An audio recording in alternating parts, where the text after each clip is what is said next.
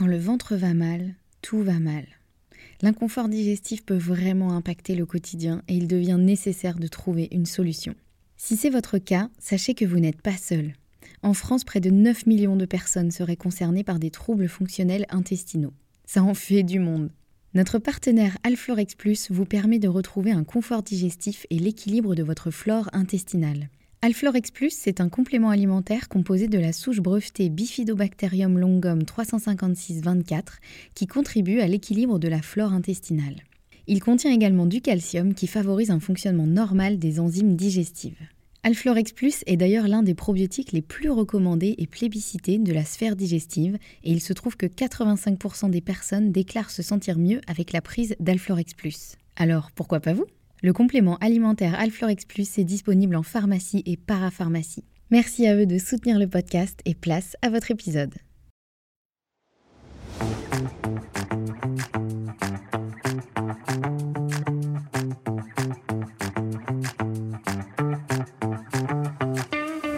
Bienvenue sur le podcast Bien dans mon ventre, le podcast à destination de toutes les personnes qui veulent faire la paix avec leur ventre et des professionnels de santé qui veulent approfondir la prise en charge des troubles digestifs.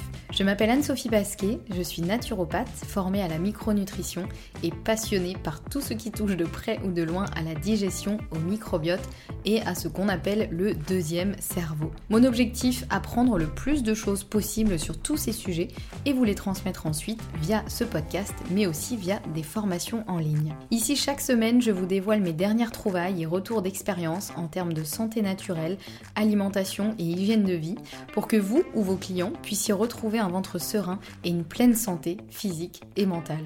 Bonne écoute Bonjour et bienvenue dans ce nouvel épisode. Aujourd'hui c'est un épisode idée reçue donc les épisodes idées reçues, ce sont des petits épisodes plus courts que ceux du mardi dans lesquels je dégomme un petit peu une idée reçue sur la santé ou alors je la confirme si effectivement elle me semble vraie. En tout cas, je vous donne mon avis sur la question et aujourd'hui, on va parler des probiotiques. Et donc une idée reçue qui revient souvent sur ça, c'est que tous les probiotiques se valent et que on peut prendre n'importe quel probiotique, ça fera pas grande différence et que euh, en gros bah, si on a un peu mal au ventre, il suffit de prendre le premier probiotique qui nous tombe sous la main et ce sera très bien. Là, pour le coup, je vais vraiment dégommer cette idée reçue parce que les probiotiques, c'est un petit peu comme beaucoup de choses et aussi comme beaucoup de médicaments ou, autres. Et donc, il ne faut pas faire n'importe quoi avec. Effectivement, des probiotiques, il en existe beaucoup, il en existe plein sur le marché, plein de différents, et ça peut être effectivement compliqué de s'y retrouver parmi un petit peu cette euh, montagne de probiotiques qui existe, mais l'idée de prendre le premier venu n'est pas une idée super géniale. Donc je vais essayer de vous donner un petit peu les choses à vérifier euh, quand on choisit un probiotique, même si bien sûr on n'hésite pas à demander conseil à un professionnel de santé, ça me paraît quand même déjà la base, mais je vous donne quand même un petit peu des choses à vérifier qui pourront vous être utiles.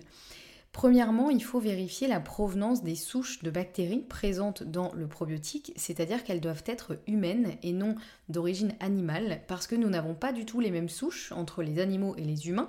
Alors il y en a certaines qui sont euh, certainement communes, mais la plupart sont vraiment différentes, et donc ça pourrait être très dangereux de prendre une souche de bactéries qui vient euh, d'une origine animale et non pas humaine, parce qu'elle pourrait être complètement inadaptée à vous. Donc euh, voilà, ça c'est important. La plupart des probiotiques aujourd'hui sur le marché sont constitués de souches humaines, mais je le précise quand même parce que bon, on sait jamais, et puis ça vous aidera aussi à y voir plus clair si vous voyez justement sur un probiotique l'origine des souches qu'il est indiqué que c'est une origine humaine, que vous soyez pas surpris de vous dire bah, pourquoi il précise ça, ça me paraît quand même Euh, donc voilà, c'est important quand même de respecter ça.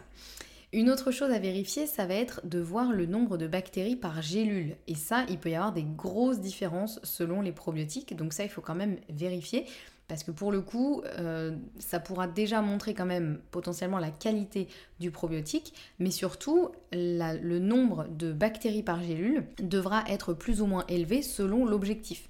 Si jamais vous souhaitez prendre un probiotique simplement pour entretenir votre microbiote, si vous n'avez pas de soucis de digestion, pas de soucis de santé, mais que vous vous dites, bon j'ai entendu que c'était bien et du coup je vais me faire un petit entretien de mon microbiote, Donc je vais me prendre un petit probiotique. Pourquoi pas, ça peut être une bonne idée. Dans ce cas-là, on pourra se contenter de, par exemple, 4 milliards de bactéries par gélule. Ça paraît déjà énorme, hein, je sais, sauf que pour moi, c'est un peu le minimum du minimum.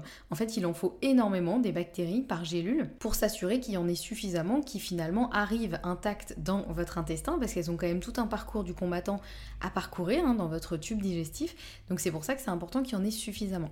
Donc 4 milliards pour moi c'est vraiment la base, le minimum pour effectivement éventuellement faire un petit entretien de son microbiote. Mais si jamais on veut avoir un réel impact sur le microbiote et qu'on veut vraiment euh, taper fort et en tout cas euh, travailler vraiment sur le microbiote, que là on a vraiment des choses à résoudre et à améliorer, là il faudra plutôt viser les 10 milliards de bactéries minimum par gélule. Parfois ça peut aller encore plus haut. Euh, en général on tourne quand même autour des 10 milliards pour les, probiotiques les plus classiques et les, plus dosés. donc voilà, encore une fois, ça va dépendre beaucoup des cas, mais ça c'est important de regarder quand même. Troisième point à vérifier, c'est de vérifier le type de bactérie ainsi que la souche, puisque vous aurez toujours le nom de la bactérie et le, nom de la souche de la bactérie, qui en général se compose de certains euh, chiffres quand c'est vraiment euh, expliqué dans le détail. En tout cas, vous aurez toujours deux noms au minimum indiqués sur les types de bactéries. Donc ça va être le type de bactérie ainsi que la souche. Pourquoi je vous dis ça? Parce que chaque souche, il n'est pas facile celui-là, chaque souche aura potentiellement des effets différents.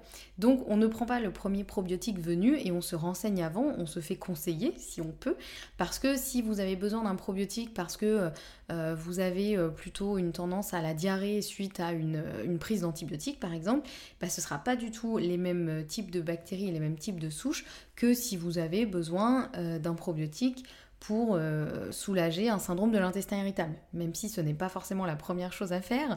Mais bon, ça vous le savez normalement si vous avez écouté quelques épisodes sur cette chaîne. Mais euh, voilà, en gros, vraiment chaque, euh, chaque bactérie et chaque souche aura une indication particulière. Il y a des souches qui vont être plus intéressantes pour tel type de problème, d'autres pour tel autre type de problème. Donc ça, c'est important de vérifier. En général, c'est quand même indiqué sur le probiotique, c'est-à-dire qu'il va y avoir des probiotiques spécial immunité, par exemple, qui vont contenir certaines souches euh, qui ont montré des effets effectivement sur l'immunité. D'autres, ça va être plus pour réguler le transit, que ce soit plus euh, pour diminuer une diarrhée ou diminuer une constipation. En général, c'est précisé. Mais ça vaut le coup quand même de vérifier et de pas juste, euh, encore une fois, prendre un probiotique en disant de toute façon c'est des bactéries donc ça me fera du bien. Donc voilà pour le troisième conseil. Et quatrième chose à vérifier qui peut être intéressante, c'est de vérifier s'il y a présence de prébiotiques, c'est-à-dire c'est la nourriture des bactéries.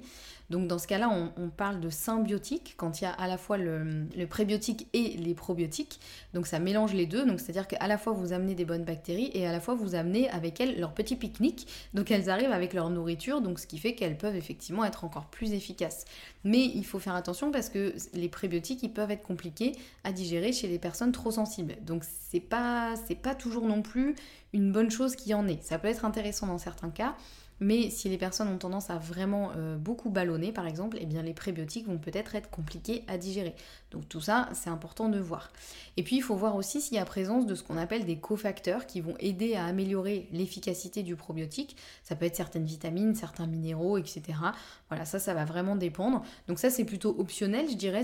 Encore une fois, ça va dépendre des probiotiques. Vous pouvez avoir un très bon probiotique dans lequel il n'y aura ni prébiotique ni cofacteur, parce qu'il euh, n'en aura pas forcément besoin. Mais c'est des choses qui peuvent aussi euh, être intéressantes à regarder. En bref, vous l'aurez compris, on ne fait pas n'importe quoi avec un probiotique et on n'hésite pas à demander conseil, vraiment. N'hésitez pas à demander à votre pharmacien, à votre professionnel de santé euh, ou à votre naturopathe euh, pour avoir vraiment, pour choisir le, meilleur probiotique pour vous, en tout cas pour éviter de faire des bêtises. Hein, ce sera déjà, déjà pas mal. Donc je m'arrête là pour cet épisode. J'espère qu'il vous aura plu et qu'il vous aidera à y voir un petit peu plus clair sur la jungle des probiotiques. J'avais créé aussi un épisode interview sur euh, les probiotiques et justement un petit peu bah, comment s'y retrouver dans la, la jungle des probiotiques. Je vous remets le lien de cet épisode en description de celui-ci. Si vous souhaitez aller plus loin, là vous en aurez pour euh, un petit moment euh, d'écoute. Je crois que l'épisode dure 1h20, un truc comme ça. Donc là vous aurez de la matière. Et en attendant, si vous aimez le podcast, n'hésitez pas à me soutenir en mettant une note sur votre plateforme d'écoute préférée. On se retrouve la semaine prochaine pour un nouvel épisode et en attendant, prenez bien soin de vous.